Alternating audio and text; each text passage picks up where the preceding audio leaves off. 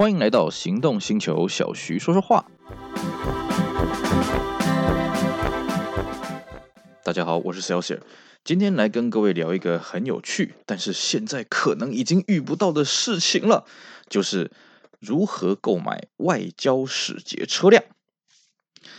呃，这边先跟各位讲哦，为什么现在你已经不太用得到我们今天节目的内容呢？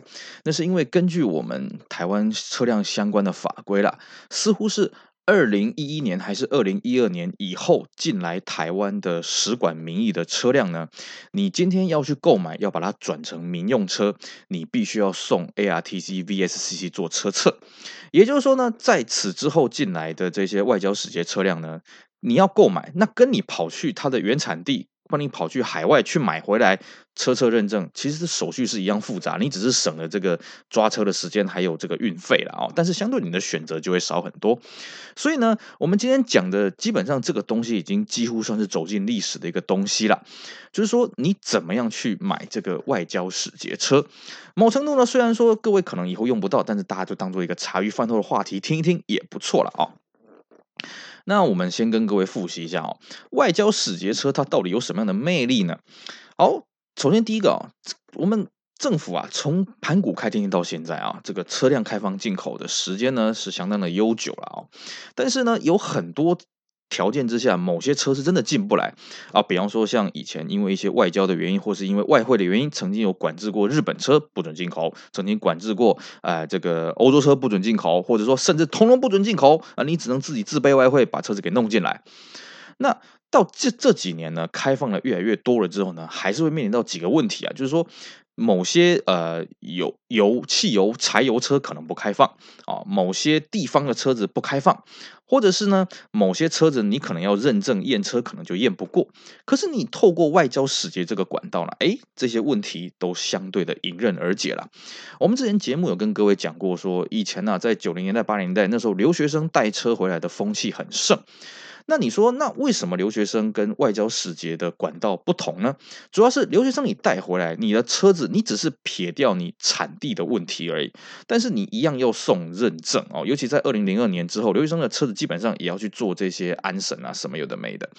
但是外交使节车还不用哦，像我们刚刚讲的，外交使节车是一直到二零一一年、二零一二年之后进来的，才需要做这些认证的动作。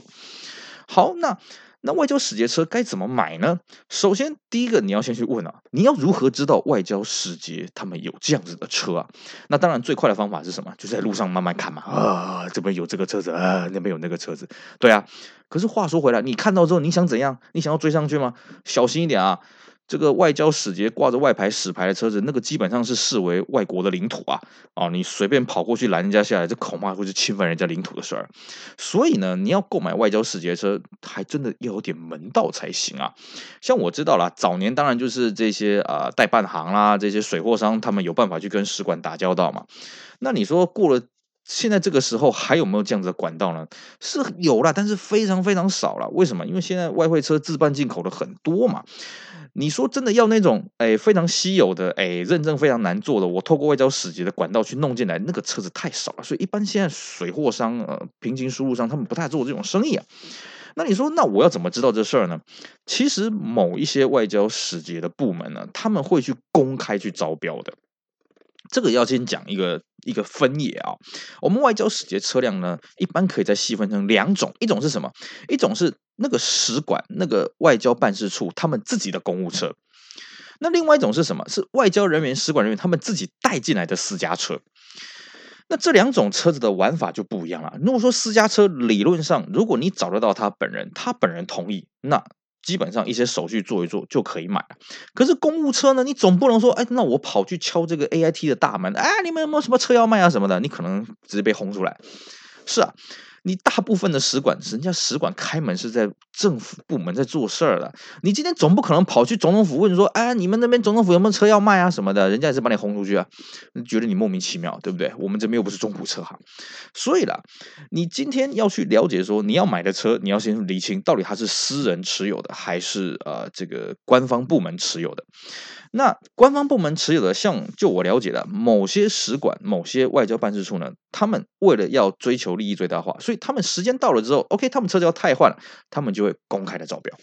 啊，公开的标售，然后他会会公布讯息在他的网站啊，在他 Facebook 的粉丝页，所以这个时候呢，你就多去打听，多去留意一下，哎，其实就有这方面的讯息了。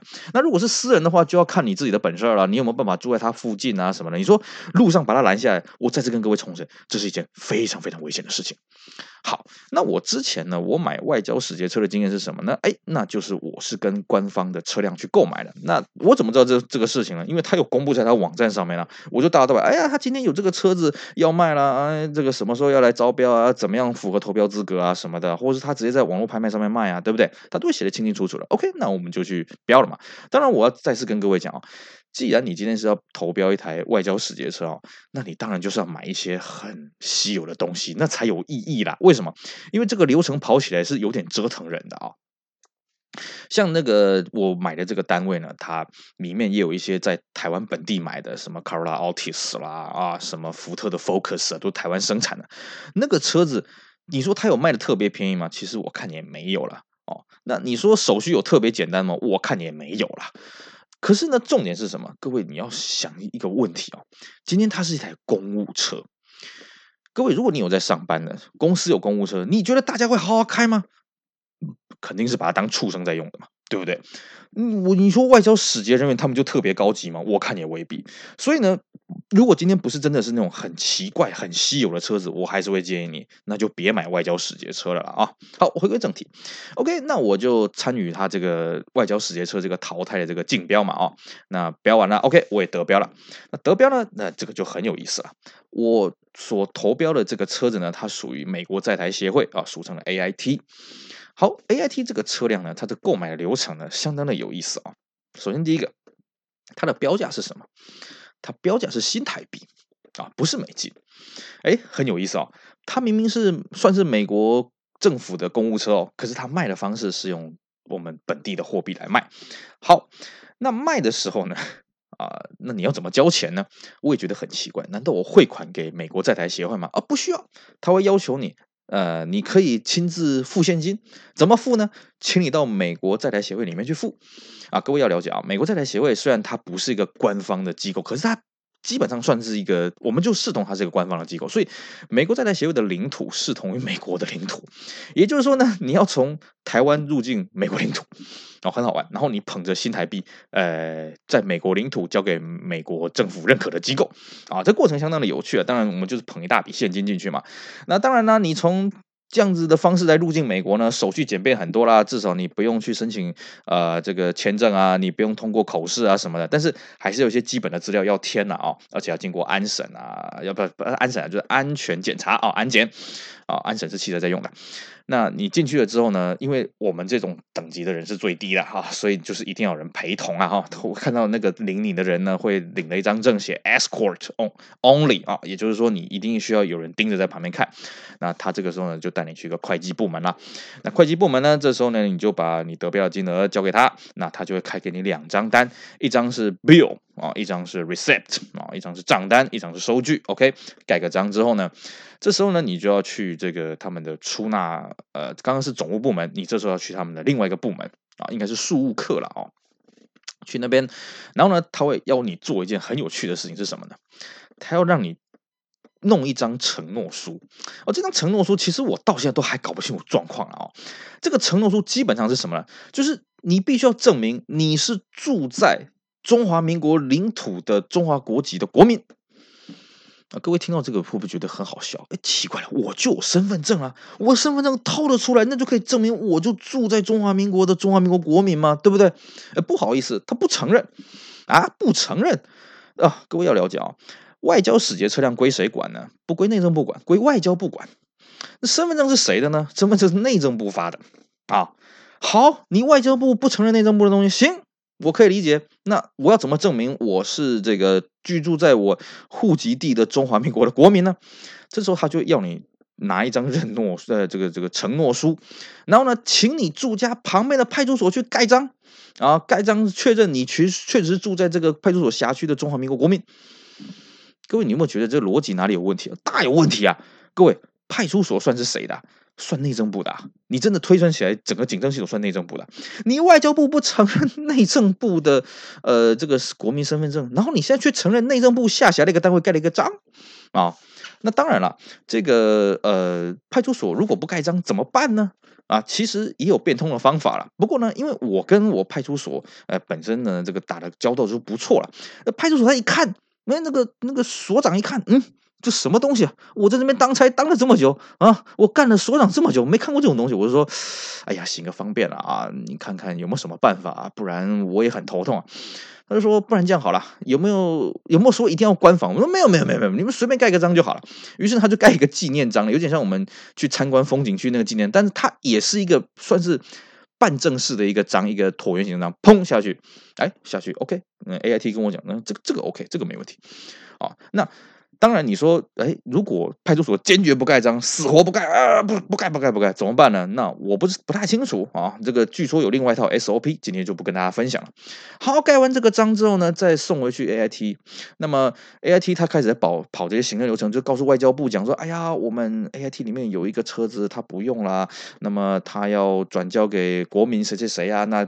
怕先跟你打声招呼嘛什么？那外交部的李宾司就会询问说：“哎呀，我们同意啊，你把这个车子卖给他，卖给这个家庭什么的，我们都承认，没问题，没问题。”好，这边是官方程序。那各位会想一想，好，那车子要怎么办呢？对，车子要报关。可是问题是什么呢？车子事实上已经进来中华民国的领土了，对不对？只是说基于外交的礼仪，挂着外牌车的。车辆我们会视同是外国的领土，可是它事实上是在中华民国的领土上面跑啊，那怎么个报关法呢？这时候就很好玩了，呃，叫做补报关啊，也就是说呢，呃，那个时候 AIT 跟我讲，哎，你徐兄啊，你看看呢，呃，你是要在这个哪一个关啊？当时呢有台北、有基隆、有台中、有高雄，你想想要在哪个关报关？我就跟他讲，咱们别啰嗦了，你们配合的报关行是哪一间，让他去选择啊，那。他说：“哎，你试下，啊，如果今天你选了一个奇奇怪怪的关去报，搞不好他搞不清楚状况。OK，那这个报关行他也很有意思啊，他这个钱也不是跟你白收了，他会帮你去把金额兜成刚好你跟 AIT 买车的这个价格啊，然后。”那就帮你这关单什么都给跑完了，那你看到那个关单就会觉得很好玩啊。这个没有船名啊，没有货柜的名称，没有货柜的地点，但是呢，汽车的资料规格什么都有，反正金额兜出来啊，运费加保险啊，加什么有的没夯不啷当的，哎，就是你跟 AIT 标出的价钱。好，这个流程跑完了之后呢，呃，还有一个问题是什么呢？那你要怎么取车呢？那 AIT 的人是说：“呃，我们不好意思啊，我们这个车牌呢已经缴销了啊，缴回去了。那我们这车属于无牌车，那就是开到 AIT 的门口丢出来外面，你自己看着办。那当然了，我这个人算是不想要冒险了，所以我先拿 AIT 的这些资料，先去监理站去办了一个临时牌啊，直接把临时牌粘好，直接开去监理站。那这边又会遇到一个问题是什么呢？那你要去哪个监理站领牌啊？像我的户籍地，我户籍地在台南。” A I T 的就问我说：“哎，小兄弟啊，那我看你的户籍在台南，你要不要在台南监理站领牌？”我跟各位讲，千万不要。为什么？因为台南监理站人可能搞不懂这个状况，什么是什么？为什么呢？因为就一般监理站的人认定，呃，你这个车是一台呃国外的进口车，你的安审呢，你的 A R T C 的认证报告呢，通通都没有，不给领牌。所以呢，我也怕台南监理站从来没接过这样子的 case 啊！不要不要不要，我一样问 AIT 说啊，你们最常在哪里领牌？你们的代办人员把他找过来，就这样。哎，果然 AIT 就找他们平常在领车的代办人员。我说你去哪个鉴定站？你去花莲、去离岛都没关系啊，该给的钱我都给，把我车牌给我领出来就是了。哎，这个代办人员说，哎，小兄弟，你试下。啊，他说，就算是他们平常熟悉的这个监理机关啊，有些人也是搞不清楚状况。你不能说他的这个态度不对，他只是一而再再而三跟你确认。可是你再让他反复去翻法条，反复去翻那些东西啊，我告诉你，天都亮了啊，不天都亮了，天都黑了啊。所以呢，呃，我在这个代办的协助下，还很快很顺利，一次就过了啊，马上验车领牌搞定啊，你就可以开走了啊。这是我当初啦，我跟 AIT 买车的一个经验啊，哦，当然呢，跟 AIT 买车除了有这些大大小小的关要过呢，还有就是哦，其实它的原始资料是维持的相当的丰富的啊，尤其是这些关口过了之后，都会有一些文书下来，我觉得这些文书算是文物了，所以尽管我车子后来卖掉这些东西，我还是留下来，我觉得这是一个很难能的回忆啊，而且就我了解了，我当初买的那台 AIT 的轿车呢，应该是 AIT 里面最后一台啊，不需要送认证就可以转名牌的轿车，所以我算是搭上了一个末末班车了，而这些回忆什么的，我觉得也相当的有趣啊。当然，你说难道就没有其他使馆有其他更早期的车子可以买呢？我坦白说，应该是有，可是我没有那个门道啊。好像有的时候我们在停车场看到一些使馆人员进进出出，你真的有那个勇气去问他说：“哎，大哥，我好喜欢你的车，你车卖我吗？”你不要搞错了，这是别人的领土啊。对不对？所以呢，其实坦白讲，你说，哎，我要怎么去看到路上有一台很漂亮的使馆车，我要怎么把它？跪求他卖我呢？我还真不知道啊！你要小心，因为这个是政府的东西，政府不是像我们一般平民这么好打交道，三言两语就把你打发掉了，不是那么简单啊。不过呢，我们这边还是祝福各位了。你可以的话，你还是希望各位能够买到呃你自己心仪的使馆车辆。只是这个方法是什么，我没办法告诉你，我只能大概告诉你我们之前之买车的这些分享的经验了啊，提供给大家做个参考。啊，或许呢，在不久的将来，可能台湾真的没有这种二零一一年、二零一二年以前进来台湾的这些使馆车辆了。那这个这段回忆呢，又终将成为过去，成为历史的一部分了。好，我们今天呢就跟各位分享我们当初买这个试管车这些有趣的经历呢，希望大家会喜欢，也希望大家继续支持我们心动星球其他精彩的 Pocket 节目。我是 Celsius，我们下回再聊，拜拜。